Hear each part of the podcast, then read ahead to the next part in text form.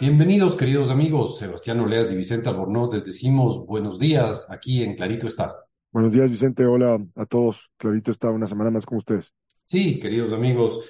Y eh, bueno, no sé si empezar quejándonos de nuestros oyentes o empezar con el dato de la semana, Sebastián. Porque quejarte, arrancar quejándonos. Lo que pasa es que un par de oyentes nuestros dijeron que querían contactarnos para hablar de la famosa pregunta 8 y los servicios ambientales, Mm, pero quedó en propuestas y nunca acabaron contactándose. Así que si es que esto llega a nuestros oyentes que querían hablar sobre los servicios ambientales y la famosa pregunta 8, oigan chicos, pónganse las pilas que, que, que teníamos ilusión de escucharles y no les hemos podido ir. Y no queda mucho tiempo tomando en cuenta que la consulta popular es el 5 de febrero, ¿no? Sí, Entonces, si estamos bien de conversar, tiempo. claro. O se ponen en contacto rápido o ya no alcanzamos a hablar antes de la consulta. Y sí sería bueno que haya otras opiniones sobre, más informadas sobre el tema que tratamos. más informadas que tú y yo, sí ha de haber bastantes. Y claro, por eso. Entonces, que vengan a hablar, por favor. A ver, Sebastián, arranco yo con el dato de la semana. Dale, dale. Y el dato de la semana es 7.100 millones de dólares. O sea, poquito más de 7, menos de 8. ¿Qué es? 7.100 millones de dólares, Sebastián, fue el déficit de- del sector público no financiero En el año 2020. en el año 2020. Ujú. El sector público no financiero es todo lo que es gobierno. O sea, ahí está el gobierno central, en los ministerios, eh, la presidencia de la República, eh, la Asamblea Nacional, los jueces, todo eso es gobierno central, pero también están los, las- los municipios, las prefecturas, las juntas parroquiales, lo que ahora se llaman elegantemente los GATS. Go- gobiernos autónomos descentralizados. Sí, creo que se creen, creo que, creo que son más importantes porque se llaman GATS y no municipio. Pero bueno. Sí, ahora hay un montón de acrónimos, los GATT, la, ¿cómo se llama? La, eh, ah, la, la Ley Orgánica Territorial, la LTP, Sí, no me acuerdo. los, los planes, bueno, ya, da lo mismo, irrelevante. Hablamos con los 7.100 millones. ¿no? Todo el sector público que incluye municipios, prefecturas, las superintendencias que no dependen del gobierno, la superintendencia de bancos, por ejemplo, es parte del sector público no financiero, pero no del gobierno central. Todos ellos juntos, el año 2020, A propósito, seguimos sin superintendente, ¿no? De bancos. uf, un dato más que vale la pena resaltar y que sería bueno solucionar. no, no de bancos, sí, de bancos.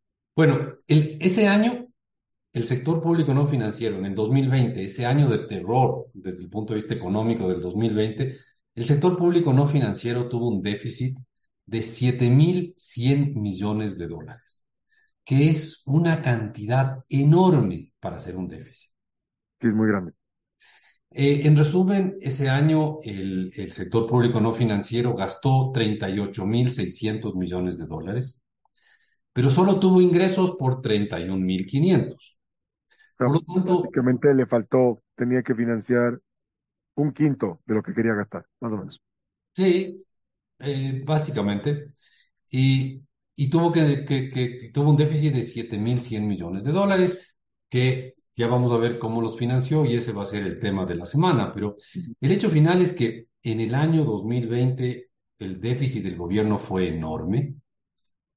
Y sabes qué, a pesar de que se endeudó tanto el gobierno, a pesar de, haberse endeudado en 7.100 millones de dólares, que es la única manera de financiar un déficit, endeudarte, a pesar de eso, tuvo que reducir el gasto público en el 2020. O sea, en el 2020 el sector público gastó menos, bastante menos que en el 2019.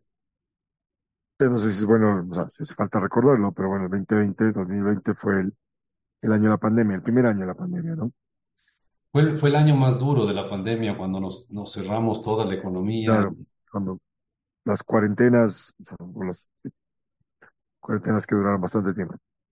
Correcto. Entonces, la pregunta es, em, en ese año, ¿hubiera sido, eh, lo correcto era reducir el gasto público o no? Y mi, mi, mi hipótesis, Sebastián, y en eso podemos diferir, pero mi hipótesis es que en un año donde había tantos problemas en el país, donde había problemas de salud, donde había problemas de pobreza, donde había problemas de, de, de, de, bueno, de sobrevivencia por poco, no era lo ideal reducir el gasto público cuando había tantos problemas por solucionar.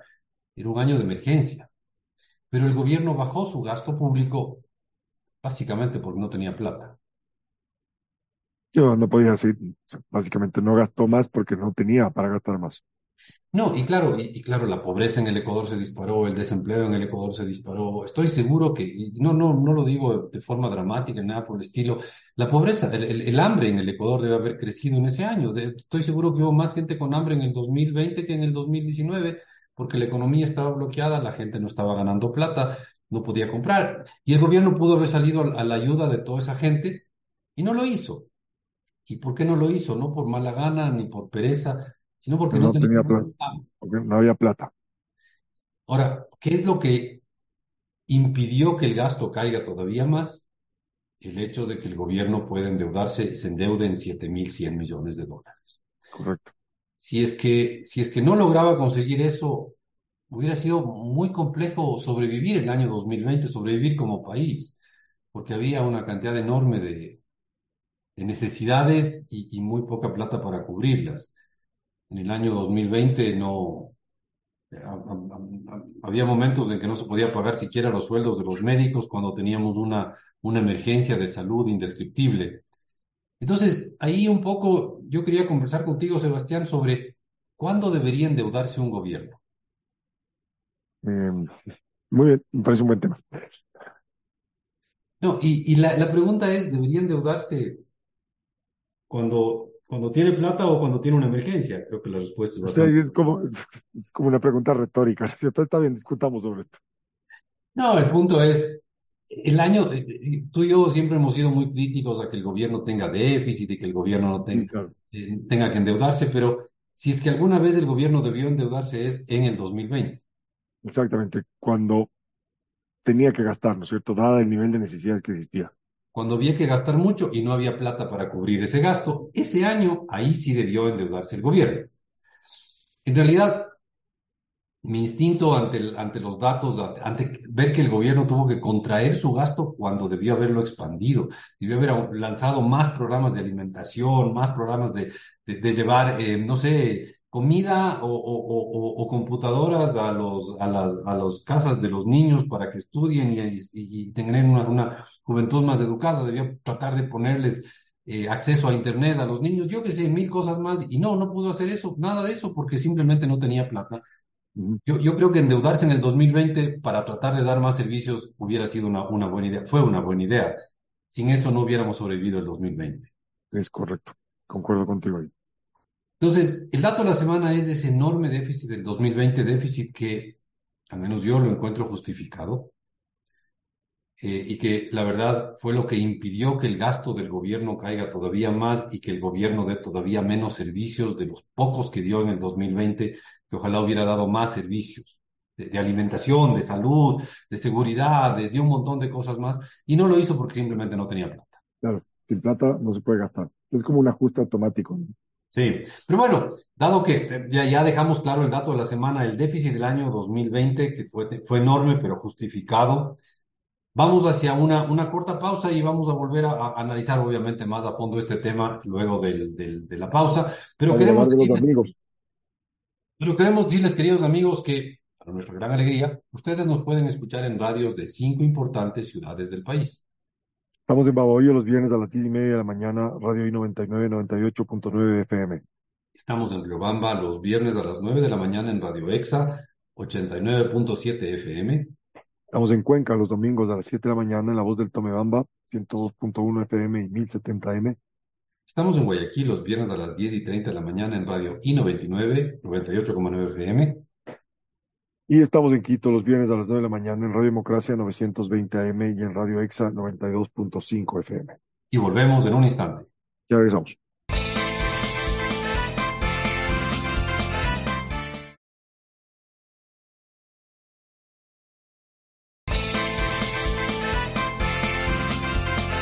Volvemos, queridos amigos, Sebastián Oleas y Vicente Albornoz, aquí en Clarito está. Eh, vuelta, muy bien. Bienvenidos a este segundo segmento de Clarito está. Y en este segundo segmento vamos a ver, ver, eh, vamos a analizar un poco más a fondo el déficit del año 2020.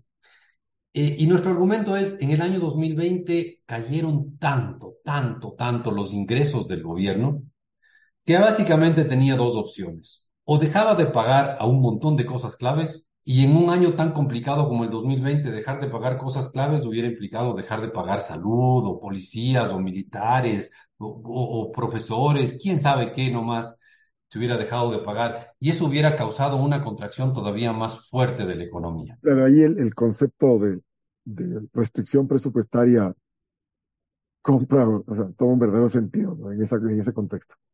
Sí, el, el- el presupuesto del Estado simplemente no, no, no alcanzaba, la, la plata del gobierno no alcanzaba para pagar lo clave, eh, y, y por eso es que se cayó tanto la- el gasto del gobierno. Pero al final el gobierno sí consiguió 7.100 millones de dólares que le prestaron,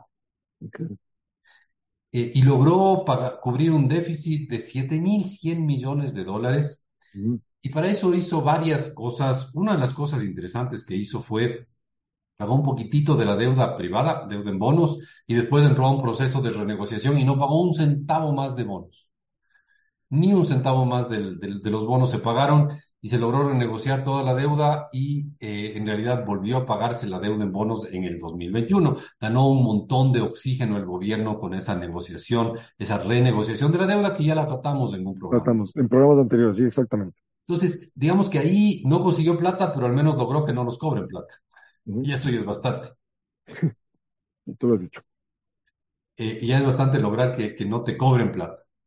Ahora, la pregunta es, ¿a quién podríamos haber recurrido para que nos preste plata? Y ahí hay, pues, el gran prestamista de, de la década anterior, el, el, el que nos prestó un montón de plata desde que entramos en moratoria por ahí, por el 2008, un gran país del Asia. Y los préstamos tomaron distintas formas, ¿no? O sea, fueron desembolsos, fueron financiamiento de obra pública. Estamos hablando, estamos hablando de los préstamos de la China. Exacto.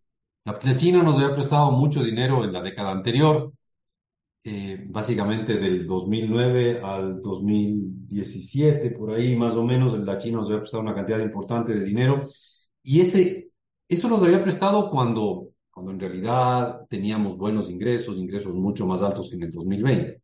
Pero en el año 2021, cuando neces perdón, en el año 2020, cuando realmente necesitábamos plata cuando necesitábamos plata con desesperación, cuando el gobierno no tenía cómo pagar ni a los médicos. La China no nos soltó plata. Es más, nos cobró plata. Si es que uno ve, el- empezamos el año Y 2020, cuando dices nos cobró plata, bueno, porque básicamente la deuda ya existía de periodos anteriores, o sea, no es que... claro, pero nos, nos, nos, nos di- nos dijo que sigamos pagando tal cual, básicamente, y eso es lo que hicimos. Eh, en enero del año 2020, la deuda con la China era, en números redondos, de 6.500 millones de dólares. y a fin de año era de 5.900 millones de dólares. O sea, pagamos 600 millones de neto. Redujimos nuestra deuda con la China en 600 millones.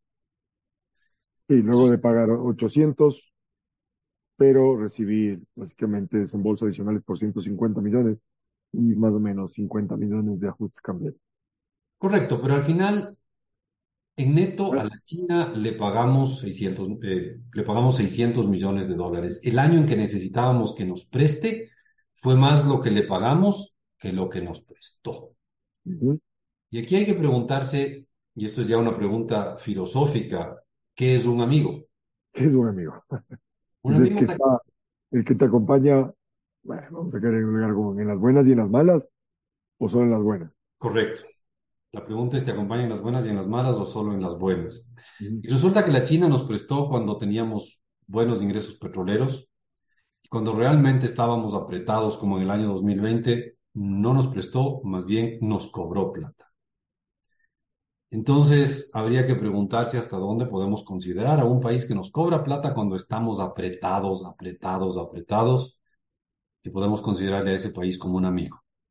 Claro, ahí, digamos, detrás de esto, más allá del, tema de amistad, que estamos tratando de ponerle un, un nombre a esto. Eh, o sea, simplemente el Ecuador tenía obligaciones con la China y la China ejecutó esas obligaciones, ¿cierto? No por eso estoy diciendo que hubiese podido evi- obviar, digamos, en ese periodo, o prorrogar, digamos, la exigencia de las obligaciones, Pero efectivamente lo que hizo la China en ese periodo fue exigir sus obligaciones. Sí, decir, ¿sabe qué? Págame lo que tenía que pagarme. No lo hicieron los acreedores privados. Los acreedores en bonos dijeron, ok, renegociemos. No nos cobraron, no nos prestaron, pero tampoco nos cobraron. Eh, la China nos cobró. Y un poco aquí yo quisiera proponer, Sebastián, que pidamos a nuestros amigos hacer una pausa Bueno, y volvemos en un instante para ver quién sí nos prestó y cómo es que logramos sobrevivir el año 2020. Y antes de irnos, quisiéramos decirles que si quieren seguir conectados con nosotros, pueden contactarnos en nuestro Twitter. de esta forma somos arroba, clarito está en el Twitter. Pero además de, ubicarnos en nuestro Twitter, puede encontrarnos en nuestra página web, www.claritoestá.com, sin acento en la A, obviamente. Y podrá encontrar en ese lugar links a nuestros programas pasados, programas que ya tienen más de 11 años. Sí, señor. Estamos por cumplir los 11 años en febrero de este, del 2023 y volvemos en un instante. Es correcto.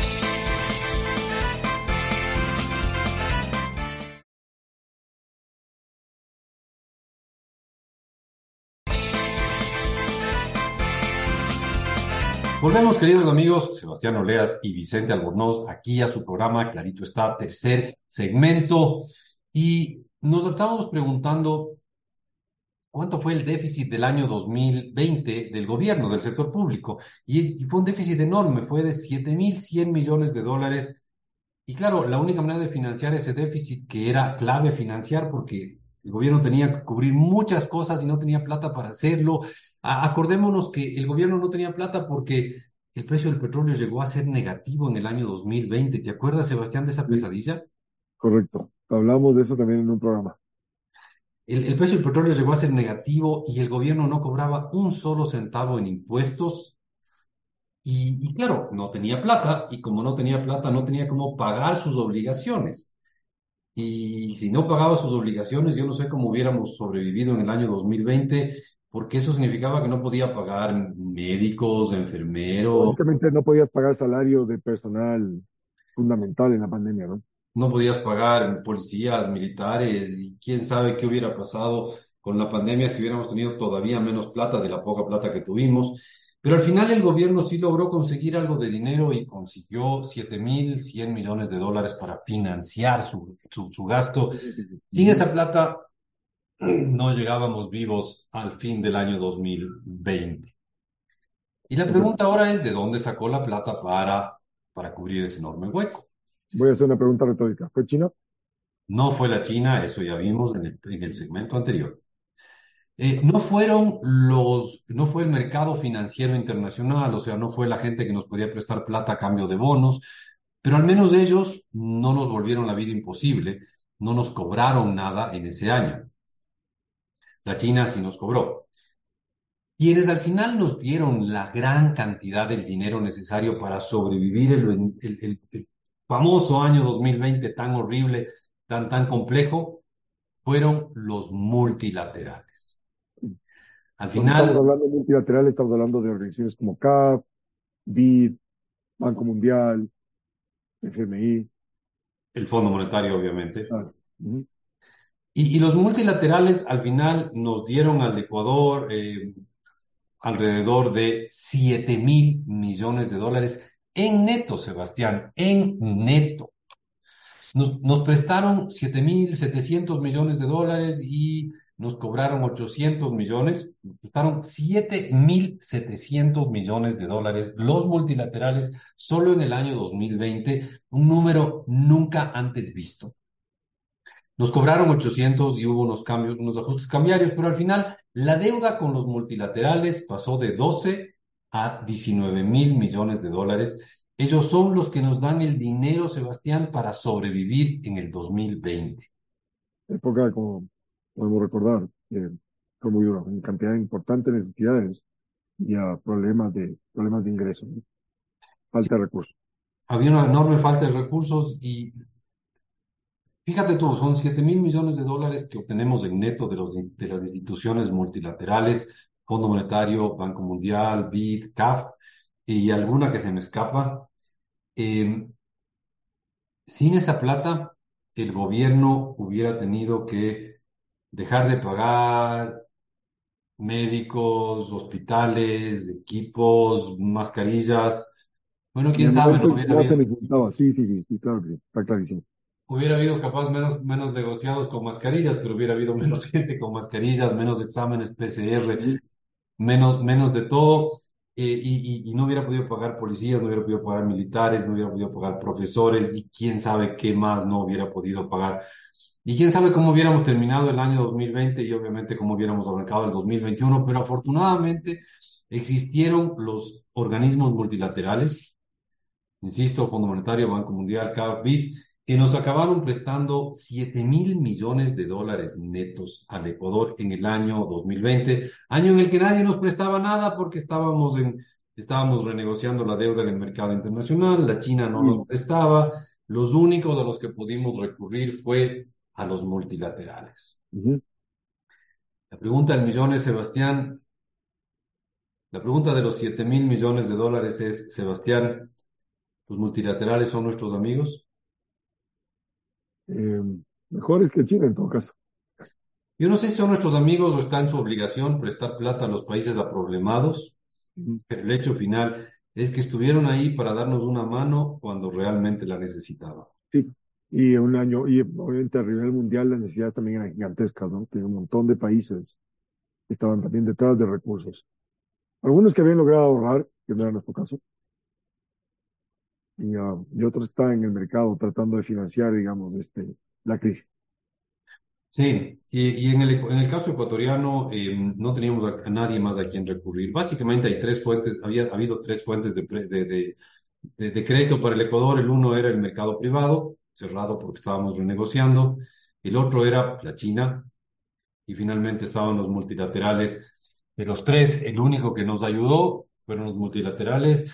El, el, el que no nos molestó fueron los, eh, los prestamistas privados. Ah, espera, esperaron, y eso que el nivel de cintura era gigantesco, pero estuvieron, fueron pacientes, digamos. Fueron pacientes, sí. Eh, no, no necesariamente hay que amar al prójimo como a ti mismo, pero al menos no, no tienes que hacerle la vida imposible al prójimo. Correcto.